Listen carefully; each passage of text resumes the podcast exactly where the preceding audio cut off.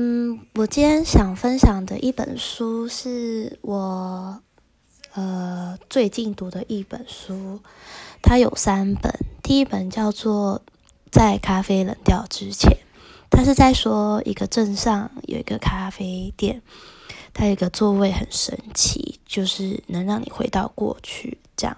可是有很多规则，那里面。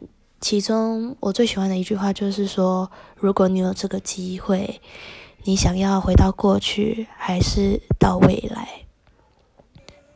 那这本书就是在就是分成很多个小故事这样，然后我还蛮推荐大家看，因为有时候真的会很符合你自己的故事。